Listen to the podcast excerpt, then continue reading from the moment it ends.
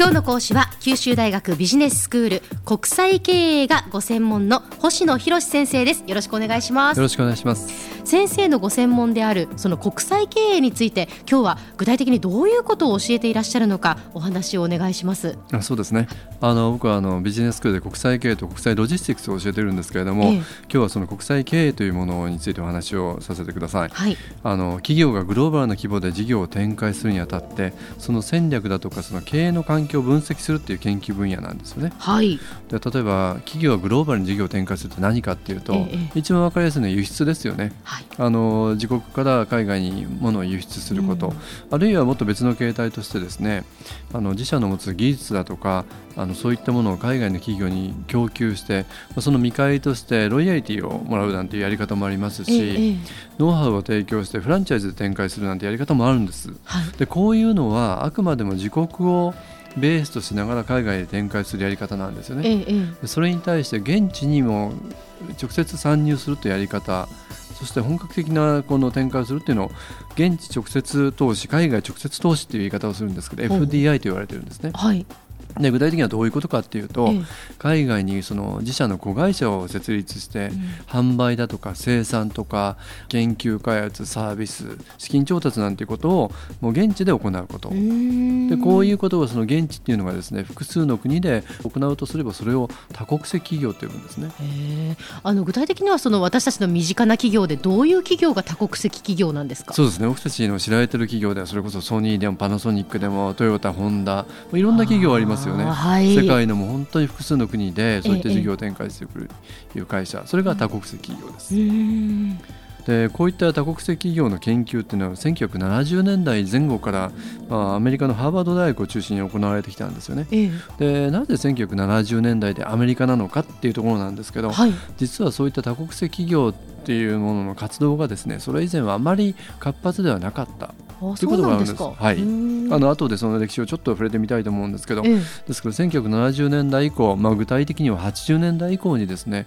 その活動が積極的に行われてきたんですよね。はい、で1970年代のアメリカっていうとまだまだ第二大戦後まだまだ世界で最も豊かな市場はアメリカだけでそのアメリカの企業だけが競争優勢を持ってたってそんな時代なんでそれでアメリカで、あのこういった研究が始まったんですね。複数の国で事業活動を行うっていうこの多国籍企業の形態ですけど、ええ、そのルーツっていうのは1800年代の半ばに見られるんですよね。はい、その例でよくあの挙げられるのはシンガミシンって会社あのミシンの会社ありますよね、え、アメリカの企業なんですけど、はい、産業革命後の繊維工業の盛んなイギリスで生産を行ってきた。あるいはもっとあのちょっと生々しいですけどあの同じくアメリカの重機メーカーのコルトっていう会社がですね、まあ、クリミア戦争だとか政情が非常に不安定なヨーロッパで生産を開始したとかですね。つまり自国以外のマーケットのあるところで生産を開始したってことがあるんですよね。でその他にも、まあ、1900年代前後からはあのスイスのネスレだとか、はいはい、ドイツの化学品メーカーのバスフなんていう会社が活動を始めてるんですよね。でなぜこういうあの本国からの輸出ではなくて、ええ、海外のに子会社を置いてそういう活動をするのかっていうところなんですけどそれにはいろんな理由があるんですよね。ええ、例えばあの先ほどお話をしたネスレっていう会社は、はい、本社がスイスなんだよ。スイスって非常に小さな国ですよね、えー、あの例えばオランダのフィリピスっていう電気メーカーありますけど。あのひげ剃りで有名なところですかあの会社はオランダってやっぱり自国のマーケットが小さいんですよね、はい、そうするともっと大きなマーケットでその優れた技術を持って事業展開するっていうことで海外に出ていった。これは多国籍化の始まりなんですね、えーえーでまあ、そう考えてくるとまた多国籍化のまあ展開にはいろんな理由があるわけですけれども、あのもう一つの大きな流れとしてはですねやはり輸出に伴う障壁っていうことなんですね。はい輸出に伴う障壁っていうのは例えばある国から海外に輸出をしようと思うと、ええ、あのそこにはあの例えば関税だとか輸入制限ということがあるんですよね。はいはい、でそれを今まで例えば WTO だとかその前身である GATT だとか、うん、最近では FTA なんていうその貿易障壁としての輸出関税を、うん、あの撤廃するっていう動きが出てきたわけですけれども、え、以前はそれが非常に大きな足かせになってたわけです。で例えば関税を課されるっていうのはどういうことかっていうと、はい、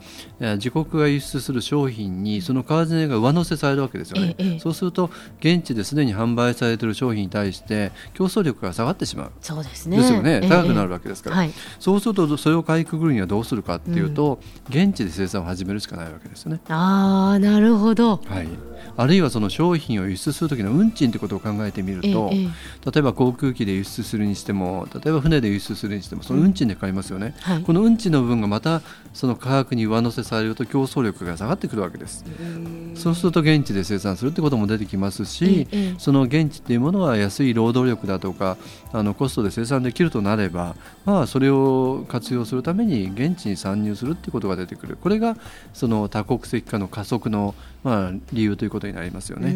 だから、まあ、輸出をするよりも、はい、その輸出にかかる関税だとか、はい、その輸出にかかるいろんなこうコストっていうことを考えると、はい現地にもうその会社を置いた方がいいっていうそういう考え方。その通りなんです、えー、でただ現地に置かなくてもそれじゃあ輸出をしてあるいはあのどこの会社に任せればいいんじゃないかって考え方ありますよね、えーはいはい、自社で展開しなくても、えー、ただやはりその他社に任せる現地の企業に任せると自社のそのグローバルな戦略だとかブランドイメージだとかそういったものが必ずしも維持されない可能性ありますよね、そうなるとどうするかっていうとあえてえー、現地に直接投資をして子会社を設立してその子会社にそういったことを任せるってことになるわけですね。そう考えると今日はあの輸出とその直接投資という2つの形態を主にお話をしましたけれども、え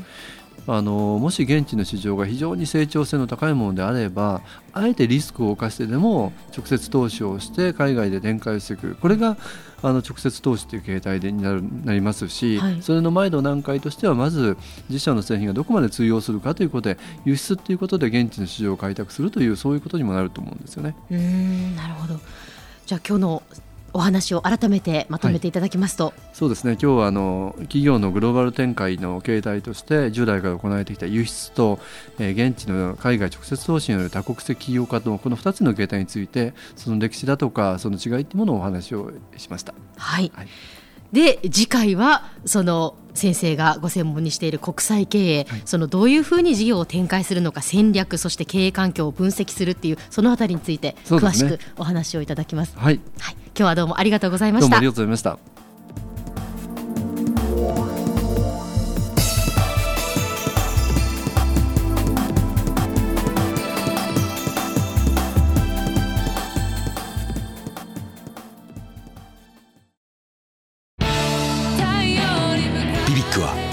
州で生まれ九州の人たちに光を届けています。九州のお客様が光り輝くように。それが QTnetの変わらない思いです。キラキラつながる QTnet。